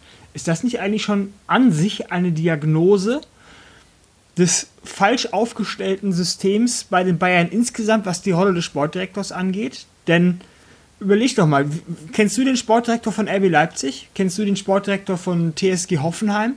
Weißt du, wer beim VfL Wolfsburg, gut, da ist es jetzt Schmatke, aber wer, wer im Hintergrund bei Schmatke noch äh, an den sportlichen Sachen mitarbeitet? Weißt du, kannst du von irgendwelchen, von der Hälfte der Bundesliga-Vereine nur, die Sportdirektoren mit Namen nennen? Ich glaube nicht. Ich glaube, das können die allerwenigsten. Das liegt auch daran, dass diese Position ja nicht notwendigerweise mit irgendwelcher Außendarstellung verbunden ist. Also diese, diese, ich glaube, die, das muss auch gar nicht sein. Da muss es auch keine Transparenz geben. Ich interessiere mich ja auch nicht dafür, wie der Sportdirektor von, ich, was, was der Sportdirektor von RB Leipzig den ganzen Tag lang macht. Gut, aber da würde ich vielleicht sogar widersprechen, weil ich habe schon das Gefühl, dass beispielsweise ein Schneider bei Schalke sehr in der Öffentlichkeit steht, ähm, dass auch Schmatke für Wolfsburger Verhältnisse relativ viel in der, in der Öffentlichkeit steht. Bei Leipzig ist es immer noch so ein, so ein, ähm, ja, so ein anderes Ding irgendwie, weil da ist das ganze, das ganze Projekt auch anders aufgezogen und aufgebaut. Aber da war halt Rangnick jahrelang derjenige, der, der alles gemacht hat dort im sportlichen Minzler Bereich. heißt er, glaube ich, ne? Ja, und jetzt ist es halt Rangnick, der da, ähm, also Rangnick war es, der im sportlichen Bereich halt alles gemacht hat, der auch mehr als nur Trainer war, der wirklich ähm, dort auch diese, diese groß, großen Anteile des, des Sportdirektors übernommen hat. Ähm, und der war natürlich auch, auch als er nicht Trainer war, relativ viel in der Öffentlichkeit beim BVB. Ähm, es ist Michael Zorg, der auch viel in der Öffentlichkeit steht, auch viel an ähm, Pressekonferenzen teilnimmt, der sich aber die Arbeit da so ein bisschen in der Öffentlichkeit mit Watz geteilt. Ähm, ich glaube schon, dass es da, dass die Sportdirektoren in der Bundesliga ich gebe dir recht, ich würde jetzt vielleicht nicht alle beim Namen nennen können. Das liegt aber eher daran, dass ich da kein Interesse für habe, so richtig, mhm. ähm, bei anderen Clubs. Ähm, aber ich würde schon sagen, dass das ein wichtiger Bestandteil des Sportdirektoren ist, den Verein nach außen zu repräsentieren. Äh, ja, und da auch in der Öffentlichkeit Gut, zu stehen. Dir recht. Ja, gebe ich dir recht. Hast mich überzeugt. Das, nee, ging ja, das, das, ging ja, das ging ja dann äh, doch sehr einfach. Nee, aber um äh, nochmal auf diese Transparenz zurückzukommen, ich kann mir vorstellen, dass ich das jetzt eben, und das ist so ein bisschen in meinem langen Monolog mir selbst auch klar geworden, dass ähm, das ist manchmal das Schöne auch an Monologen. man, man, man findet dann irgendwie selbst irgendwann Antworten, wenn man sich dahin argumentiert. Ähm, ich glaube, dass die, dass die Transparenz tatsächlich dann sich selbst auflösen, also dieses Problem der Transparenz, das ich jetzt wahrnehme, dass sich das lösen wird, dadurch, dass Salihamidzic, ähm, dass der tatsächlich Sportvorstand wird und wie ich es gesagt habe, der wird mehr Verantwortung übernehmen müssen, wird dementsprechend dann auch noch mehr auf sich zugeschrieben bekommen können. Also es ist ja ganz einfach, wenn man jetzt den Transfer XY nimmt im Sommer, sagen wir jetzt einfach mal ähm, die Sané-Saga wenn man jetzt sich das anschaut, da waren so viele Köpfe dran beteiligt, das ist ja auch ein Riesentransfer. Das macht nie irgendjemand alleine, das wird auch in Zukunft nicht so sein. Aber trotzdem war nicht ganz klar, welche Rolle hatte jetzt eigentlich Salihamidzic dort? Ist er, hatte er wirklich irgendeine tragende Rolle in diesem, in diesem Geschehen oder war es nicht doch eher so, dass Rummenigge und Hoeneß das Ding übernommen haben ähm, und deren Kontakte hier, wie zum Beispiel der, ähm, ich, ich kann den Namen jetzt gerade nicht perfekt aussprechen. Ich glaube, dass, also der Italiener Branchini oder so heißt er, glaube ich. Ähm, der macht ganz viele Sachen für die Bayern auch, ähm, wenn es um Transfers geht. Mhm. Und ja, die waren eher für, für, meine, für meine Begriffe, was ich so mitbekommen habe, das waren für mich die tragenden Figuren dieser, dieser Transfersaga. Und ich glaube, wenn er Sportvorstand wird, dann kann man automatisch sagen, dann muss er da auch mehr Verantwortung übernehmen, dann wird er auch dort mehr Verantwortung übernehmen und dann kann man noch mehr die Geschehnisse auf ihn zuschreiben, glaube ich. Und aus diesem Aspekt heraus finde ich die Beförderung dann auch gut, weil der FC Bayern scheint sich ja intern sehr einig zu sein. Auch das ist auch in vielen Gesprächen deutlich geworden, die ich führen durfte mit Leuten aus dem Club, aber auch mit Leuten, ähm, die unabhängig vom Club dort sehr gut vernetzt sind und äh, sich dort in der Umgebung aufhalten. Ja, und deshalb, deshalb habe ich den Eindruck gewonnen, man ist sehr überzeugt von ihm, man, man weiß äh, ganz genau, was man dort tut und deshalb bin ich sehr gespannt, wie es dann mit ihm als Sportvorstand laufen wird und ja, bin, bin ein Stück weit auch froh, dass man seine Arbeit dann besser bewerten kann. Ja, darf ich noch mal eine Frage zu, diesem, zu der Transparenz stellen? Ähm, du würdest doch, glaube ich, unterstelle ich jetzt mal diese Forderung nach der Transparenz nicht erheben, wenn bei den Bayern alles prima laufen würde oder wenn Salihamidzic, wenn sich alle einig wären, nein, ich formuliere es anders, wenn Salihamidzic eine gute Außendarstellung hätte, wenn er, sagen wir mal, in der Öffentlichkeit souverän rüberkäme, ähm, wenn seine Transfers äh, gut wären, das sind sie jetzt auch, also zusätzlich zu seinen guten Transfers er auch in der Öffentlichkeit äh, souverän rüberkäme und immer so den richtigen Ton treffen würde mit seinen Aussagen. Und ja. der auch übrigens dann nicht von, auf Pressekonferenzen von seinen Vorgesetzten, während er daneben sitzt, desavouiert wird. Also wenn das alles nicht passieren würde, dann würdest du doch keine einzige Sekunde nach irgendwelcher Transparenz in irgendwelchen anderen Bereichen verlangen, oder? Weil dann doch ähm, dein Eindruck davon wäre, ich glaube, was ich sagen will, ist die Suche Dann wäre ich mir wahrscheinlich, ich verstehe schon, was du meinst, ich, ich würde dir oder ich stimme dir dort auch absolut zu, da hast du recht. Ähm, ich glaube, wenn er souveräner nach außen auftreten würde, dann hätte man automatisch als Fan ein besseres Gefühl. Und darauf willst du auch hinaus. Und ja. da gebe ich dir recht, die Außendarstellung ist natürlich deshalb auch ein zentraler Punkt. Ähm, aber ich glaube, dass der FC Bayern ja darum wusste, wie er, wie er kommuniziert, dass er nicht Muttersprachler ist, was auch meiner Meinung nach gar nicht das Hauptproblem ist. Es geht vielmehr darum, was er, was er so gesagt hat. Ja, komm, die Formulierungen sind wirklich egal. Es ja. geht darum, ja. Und aber, aber ich finde es auch interessant, ähm, das, also er hat ja da schon Fortschritte gemacht, finde ich. Wenn ich mir jetzt die letzten Wochen angucke, gerade auch in der Krise, da hat er auch viele gute Interviews gegeben, muss man so klar auch konstatieren und muss man auch sagen, dass er da auch auf einem auf einem Weg ist, wo ein Lerneffekt ihm zu unterstellen ist. Man muss natürlich dann die Frage stellen, kommt er jemals auf ein Level in der Außendarstellung, wo man sagt, das ist FC Bayern-like, das ist das, was man sich beim Club vorstellt. Und da habe ich weiterhin meine Zweifel, aber von dem, was mir so erzählt wurde und was ich so gehört habe, ähm, das ist dann wieder die interne Perspektive, soll es dort ja funktionieren, soll er ja gute, gute Arbeit leisten. Und wie gesagt, deshalb kann ich den Schritt nachvollziehen und freue mich darauf, seine Arbeit dann noch besser äh, bewerten zu können. Gut, sind wir uns einig. Also ich möchte meinen Stab auch noch nicht über Salihamidzic berechnen, ich habe das ja schon gesagt. Ich glaube auch nicht, dass die Zukunft des FC Bayern München äh, von Salihamidzic abhängt oder von der Person äh, Hasan Salihamidzic abhängt, genauso wenig wie sie davon, wie sie von Uli Hoeneß weiterhin abhängt oder von eben nicht Uli Hoeneß abhängt. Ich glaube, ähm, dafür ist der Laden einfach inzwischen zu groß. Und ich glaube, bei, bei, bei Donald Trump sagt man, sagen ja ganz viele Mitarbeiter, es gab ja diesen, diesen einen Whistleblower, der im letzten Jahr in der New York Times oder Washington Post, ich weiß jetzt gar nicht genau, was es war, ich glaube, es war die Times, ja, es war die Times, äh, den Artikel veröffentlicht hat, in dem er geschrieben hat, dass sie hinter den Kulissen krampfhaft versuchen würden, ähm, gegen, Trumps, äh, gegen Trump anzuarbeiten, um, um das Land zu retten, sozusagen, um die politische Existenz, des, das politische Überleben dieses Landes zu retten. Und ich könnte mir ja sowas ähnliches ja auch bei, bei den Bayern vorstellen, dass da hinter den Kulissen, selbst wenn Salihamidzic den größten Unsinn machen würde, die Mitarbeiter, die ihm direkt zugeordnet sind, alles Erdenkliche tun würden, die dann hoffentlich auch dementsprechend gut ausgebildet sind und vielleicht ähm, ähm, wissen, was sie tun, ähm, um, um Salihamidzics größte Fehler irgendwie wieder einzufangen. Mhm. Und nur in der Theorie, jetzt mal als theoretisches Gedankenexperiment, damit will ich ja gar nicht automatisch sagen, dass Salihamidzic ständig irgendwelche Fehler macht, sondern das ist jetzt einfach nur, sozusagen, das war jetzt einfach nur eine, eine, eine hypothetische Situation. Und ich glaube, deswegen wird auch die Zukunft vom FC Bayern nicht von Salihamidzic oder von Fähigkeiten oder Unfähigkeiten abhängen. Wäre natürlich schön, wenn er, wenn, wenn das, was deine Quellen dir erzählen, stimmt, dass er hinter den Kulissen wirklich gute Arbeit leistet und dass die Leute mit ihm wirklich zufrieden sind und nicht nur nach außen erzählen, dass sie zufrieden sind, sondern wirklich zufrieden sind mit dem, was er tut. Würde mir auch gefallen.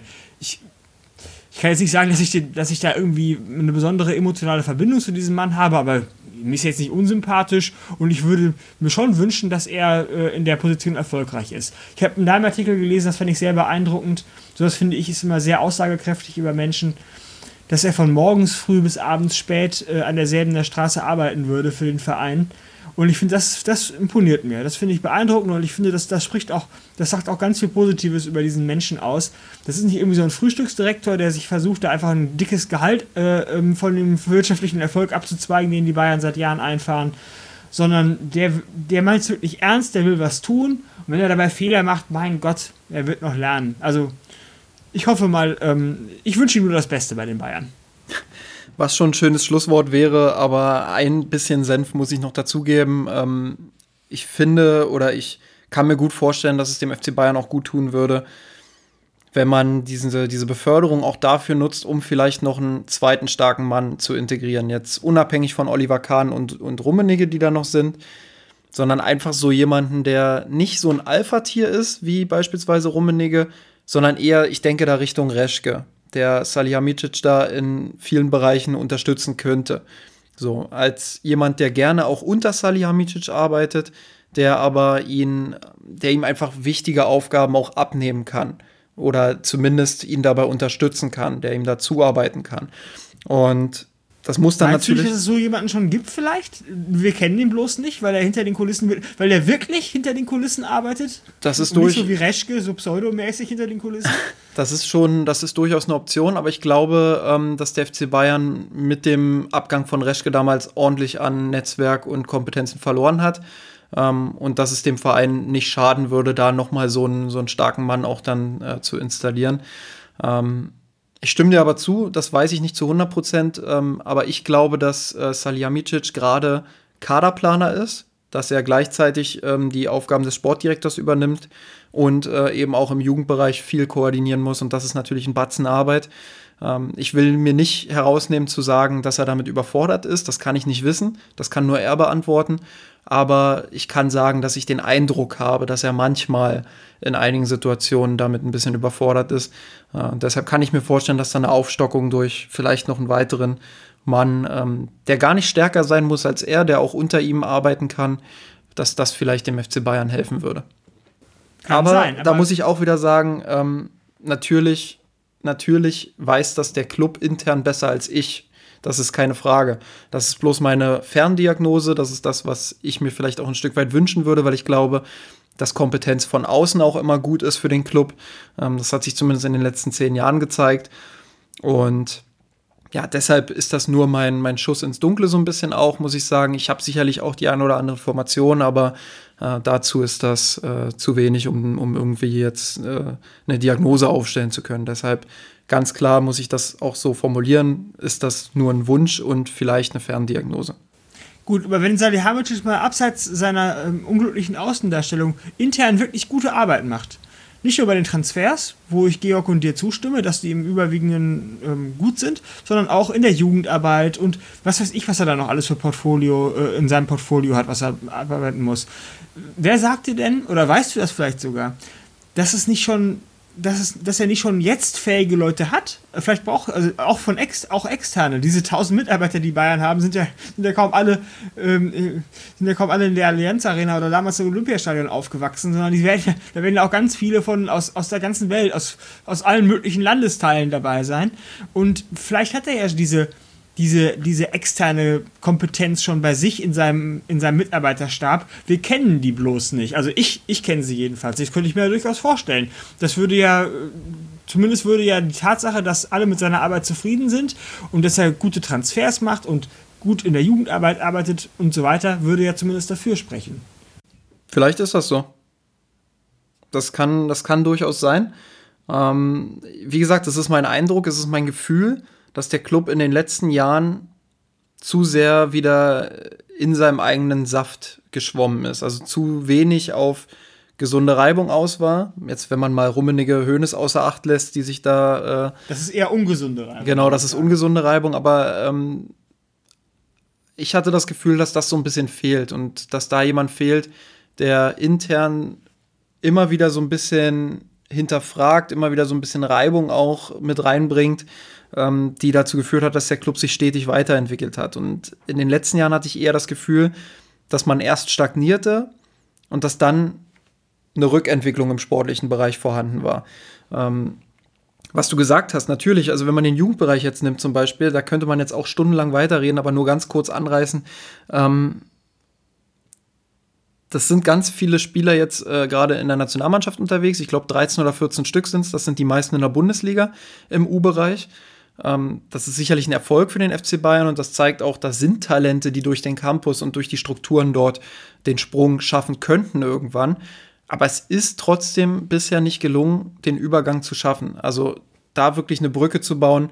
Wie integrieren wir jetzt die Jugendspieler im, im Profibereich? Und da könnte man jetzt auch wieder äh, zu Salihamidzic sagen, der hat vielen Jugendspielern einen Profivertrag gegeben, aber wirklich geschafft hat es von denen noch keiner. Und das ist, wenn man sich das Talent beispielsweise von einem Lukas May anguckt, der könnte schon längst in der Bundesliga regelmäßig Einsätze bekommen. Das ist dann was, ähm, was Salihamidzic nicht in erster Reihe zu verantworten hat, weil er ist natürlich nicht der Trainer, er macht die Aufstellungen nicht. Genau. Aber wo er als Verantwortlicher für den sportlichen Bereich natürlich ähm, ja auch einen Teil mit zu beiträgt. Und hm. ich würde sagen, es ist nicht schlecht alles, das ist keine Frage. Das, es geht hier nicht um gut oder schlecht, aber es gibt Verbesserungspotenzial. Und ich könnte mir vorstellen, dass wenn man da Leute oder dass man da vielleicht noch einen dazu holt, der ihm so ein bisschen unterstützt. Vielleicht auch jemanden, der schon ein bisschen mehr Erfahrung hat. Ähm, ja, ich kann mir vorstellen, dass das, dass das funktionieren könnte, aber ich unterstreiche das nochmal komplett auf, was du gesagt hast. Ähm, das ist Spekulation jetzt von meiner Seite. Dafür reichen ja. meine Informationen nicht aus. Das ist eine Ferndiagnose. Das ist mein Gefühl von dem, was ich höre und was ich mitkriege. Ähm, und dementsprechend muss ich das auch an der Stelle so sagen. Das ist jetzt nicht die Wahrheit, das ist einfach nur ein Gefühl und vielleicht auch eine Wunschvorstellung, weil ich äh, damals das Gefühl hatte, dass das mit Reschke und Sammer ja einfach herausragend gut auch funktioniert hat. Ja, ich kann dein, dein Gefühl nachvollziehen, teile das auch, aber gerade in Bezug auf die, auf die Nachwuchsspieler und auf Salihamidzics Einfluss darauf, welche Nachwuchsspieler äh, in die, ist in die erste Elf schaffen und welche nicht, teile ich deine Meinung nicht. Das ist ja, er kann ja nicht er kann ja nicht dem Trainer vorschreiben, welche Spieler der aufstellen soll. Dann das ist ja eher ein, das ist ja wirklich das, der sportliche Bereich, das ist ja der genuin sportliche Bereich, in, also der der der spielerische Bereich und ähm, das, das würde mich, das finde ich ja noch schlimmer, wenn der Sportdirektor zum Trainer geht und sagt, hier, ich habe hier einen Lukas May, der ist gut, lass den mal spielen. Das muss der Trainer schon selber wissen. Wenn, wenn, ähm, da kann man höchstens eine, auf sozusagen auf die Metaebene gehen, eine Ebene höher gehen und sagen, ja, dann hat man vielleicht den falschen Trainer. dann muss man sich einen anderen Trainer holen. Aber genau das ist es doch. Jetzt hast du doch den Punkt erreicht. Das ist doch, ähm, ich habe ja gesagt, er ist nicht maßgeblich dafür verantwortlich, dass die Jugendspieler nicht spielen. Er kann ihn, er hat da nur einen begrenzten Einfluss, aber er ist der Verantwortliche für den sportlichen Bereich, damit für den Jugendbereich und auch für den Profibereich. Und wenn es die Talente nicht schaffen, in den Profibereich integriert zu werden, wenn da keine Brücke vorhanden ist, dann, ja. dann ist er dafür mindestens teilverantwortlich und sogar unter den Hauptverantwortlichen, weil das einfach sein Bereich ist. Ich sage nicht, dass er irgendwas diktieren soll, aber wenn die Talente es nicht schaffen, dann sind sie entweder zu schlecht, was ein Problem für den FC Bayern wäre, oder der Club schafft es nicht, sie oben zu integrieren, was auch ein Problem für den FC Bayern ist. In jedem Fall ist es ein Problem und dieses Problem lässt sich immer in irgendeiner Form mit Salihamidzic dann auch in Verbindung bringen als Sportdirektor. Das ist das, was ich sagen wollte. Ich will ihn gar nicht in die Pfanne hauen dafür, das ist totaler Quatsch. Ich finde es ich find's gut, dass äh, so Talente wie Lukas May überhaupt im Club sind. Ich würde mir aber wünschen, dass da einfach äh, in den nächsten Jahren noch mehr Mut bewiesen wird und ja, das damit, damit aber hat. Das ist doch eine Forderung an den Trainer dann. Auch, also, ja, auch. Natürlich. Aber die, Trainer, die Trainerfrage bestimmt Salihamidzic ja beis beispielsweise schon mit. So, jetzt wird nämlich ein Schuh daraus. Also das ist dann ist Er hat doch, er hat doch den Hebel, er hat doch den Hebel, um solche Dinge zu lenken. Einerseits den Jugendbereich von der Qualität her, dort das ja. so zu strukturieren, die richtigen Leute in die richtigen Positionen zu bringen. Und er hat auch ja. den Hebel dafür, den Trainer im Profibereich zu installieren. Und es ist ja nicht so, dass der so. Club es ist ja nicht so, dass der Club jetzt äh, mal eben guckt, oh, Nico Kovac, ähm, werde ich mal bei Google schauen, was hat der so in den letzten Jahren gemacht, sondern die Trainer. Bist du sicher? da würde ich nicht darauf wetten, dass das nicht so lief.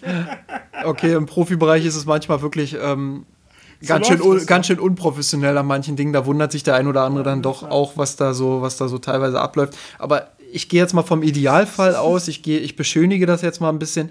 Im Idealfall legt der Trainer ein Konzept vor und sagt, das und das will ich mit der Mannschaft erreichen, das und das sind meine Erwartungen an euch und an die Mannschaft und andersrum genauso der Club sagt, das und das sind meine äh, äh, Anforderungen und Erwartungen an den Trainer. Und natürlich kann Salihamidzic da sagen, meine Erwartung an dich, lieber Erik Ten Haag, jetzt mal ein bisschen gesponnen, ja, ähm, ist, dass du in den nächsten drei Jahren zwei Talente, nämlich den Lukas May und noch X, ähm, im Profibereich integrierst, in der Mannschaft integrierst oder es zumindest versuchst. So. Man kann ja nie planen. Also es kann ja sein, dass er auf einmal total floppt. Dann kannst du dem Trainer nicht vorschreiben, dass er ihn in jedem Spiel zu bringen hat. Aber ähm, ich glaube schon, dass man da grob erkennen kann, ob der Trainer gewillt ist, den Campus zu nutzen oder eben nicht. Und da hat Salihamidzic natürlich einen Hebel, womit er ähm, das Ganze kontrollieren und auch so ein Stück weit ähm, steuern kann. Ja, Salihamidzic hätte vor allen Dingen darin einen Hebel, ähm, jetzt greife ich in die ganz, in die ganz große Wortekiste, so eine Art Spielphilosophie für den Club zu äh, entwickeln, so nach dem Barcelona-Vorbild, wo äh, von der ersten Mannschaft bis zur kleinsten Jugendmannschaft oder bis zur tiefsten Jugendmannschaft durchdekliniert wird, ähm, welches Spielsystem zumindest im groben, in den groben Zügen gespielt werden soll. Was ja jetzt auch so ein bisschen durchklingt, ne? Also wenn man Kahns Aussagen hört, ähm, der ja in der Trainersuche ganz klar gesagt hat, äh, wir müssen uns erst einig darüber werden, welchen Fußball wir spielen wollen und dann können wir schauen, welcher Trainer passt überhaupt dazu und nicht irgendwelche Namen jetzt äh, zu droppen. Ähm, ja. Genauso hat Salihamidzic jetzt auch neulich, hat mir auch sehr gut gefallen, in einigen Interviews gesagt, ja, äh, wir wollen diesen ballbesitzorientierten, dominanten Fußball weiter äh, prägen beim FC Bayern und weiter spielen. Und dementsprechend glaube ich, dass man da jetzt im, im letzten Jahr, vielleicht in den letzten beiden Jahren, ähm, auch mit der Erfahrung von Ancelotti und Kovac, ganz ähm, genau, da vielleicht jetzt daraus lernt und ja, ein Stück weit, ähm, ja, vielleicht da jetzt die richtigen genau. Schlüsse draus zieht.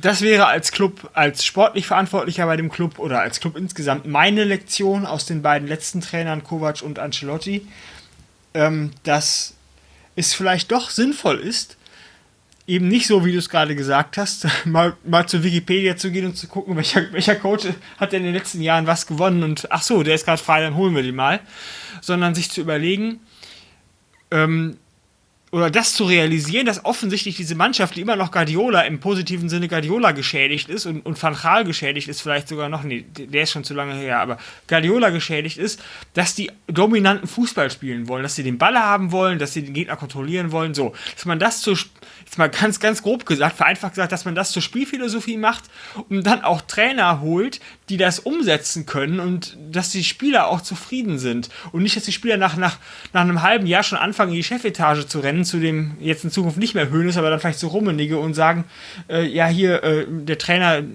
der ist uns zu defensiv oder der, ist, der macht im Training nicht die richtigen Dinge. Wir wollen einen anderen.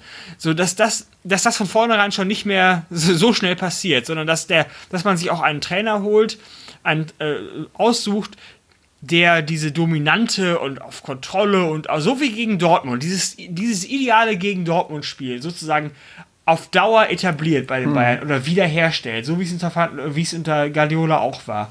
Und da hat natürlich dann äh, jemand wie Salihamidzic ähm, eine ganz große Möglichkeit, da mitzuwirken, dass so ein Bild mit Kahn dann zusammen, wie du es gerade geschildert hast, von mir aus definiert wird und dann auch dementsprechend der Trainer danach ausgesucht wird. Und ich hoffe mal, das ist, das ist dann wirklich die Lektion, die der Club jetzt daraus gelernt hat, aus diesen beiden Desastern, im Ergebnis Desastern an ähm, Ancelotti und Kovac. Mensch, dann sind wir uns ja einig jetzt am Ende. Und dann kann ich jetzt nach, äh, ich weiß gar nicht, wie lange wir jetzt aufgenommen haben, über eine Stunde war es auf jeden Fall, nachdem wir eigentlich gesagt haben, boah, lass mal, lass mal lieber eine kurze Folge machen. So richtig, so richtig Lust hatten wir nach dem langen Tag ja beide nicht, aber ich glaube, wir haben es dann äh, doch noch ganz gut hinbekommen und. Der Appetit kommt beim Essen. Ja, genau, genau. Und dann, wie ich es fast schon vorhergesehen habe, wie es fast immer ist, äh, wenn man dann sagt, naja, wird eher eine kurze Folge, dann wird es doch eine lange Folge. An alle Hörerinnen und Hörer, die es bis zum Schluss durchgehalten haben, vielen Dank dafür und vielen Dank auch an dich, Alex, dass du heute unser Gast mal wieder warst und sicherlich auf bald. Es war mir eine Freude, Justin. Ich bedanke mich ganz herzlich dafür, dass du meiner Selbsteinladung ähm, stattgegeben hast und mich nach langen Betteln wieder äh, mit hast machen lassen. Ihr merkt Danke. schon, nach, nach, Steffen ist Alex also schon der Zweite, der sich hier einfach selbst einlädt. Ähm, ja, wenn ihr, wenn ihr euch da bewerben wollt, oh nein, lieber nicht, lieber nicht. Lass, lassen wir das.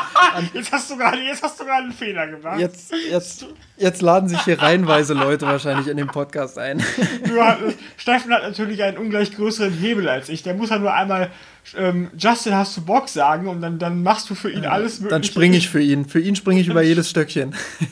so ist das. Vollkommen zu Recht. Vollkommen ah. zu Recht. Wohingegen ich natürlich immer wochenlang bohren muss. Nein, ja, weil, du musst immer, du musst immer wochenlang betteln bei uns. Äh, ja. Nein, nein. Alles gut. Genau. Aber wenn ihr uns unseren Aufwand hier ein bisschen unterstützen wollt und wenn ihr Bock habt, ähm, dass wir weiter in Quantität, aber auch in Qualität äh, unseren Podcast regelmäßig liefern, dann kann ich euch nur ans Herz legen, dass ihr uns auf patreon.com slash mirsanrot unterstützt. Das könnt ihr schon ab einem ganz kleinen Betrag, der bei 1 Dollar losgeht pro Monat, ähm, könnt ihr das schon tun dort. Und wir würden uns darüber sehr freuen, weil wir dann auch ähm, ja, unsere mittlerweile ja doch wachsenden Podcaster, wir haben Alex jetzt häufiger dabei, ähm, wir hatten Maurice schon das ein oder andere Mal dabei, vielleicht werden wir ja auch mal häufiger auch auf Gäste zurückgreifen, die nicht in unserem Team sind. Das haben wir in der Vergangenheit auch getan, ähm, damit wir die auch mit Equipment beispielsweise ausstatten können, damit wir ähm, ja unsere Software, die auch irgendwann ähm, womöglich im Preis ansteigen wird, dass wir uns das alles finanzieren können. Wäre es schön, wenn ihr uns dort unterstützt. An der Stelle auch danke an alle Unterstützer und Unterstützerinnen, die es schon tun. Ihr seid eine wichtige Stütze für unseren Blog, nicht nur für die Podcast-Ebene, sondern auch für die Selbstfinanzierung ähm, des gesamten Hobbys und des gesamten Projekts.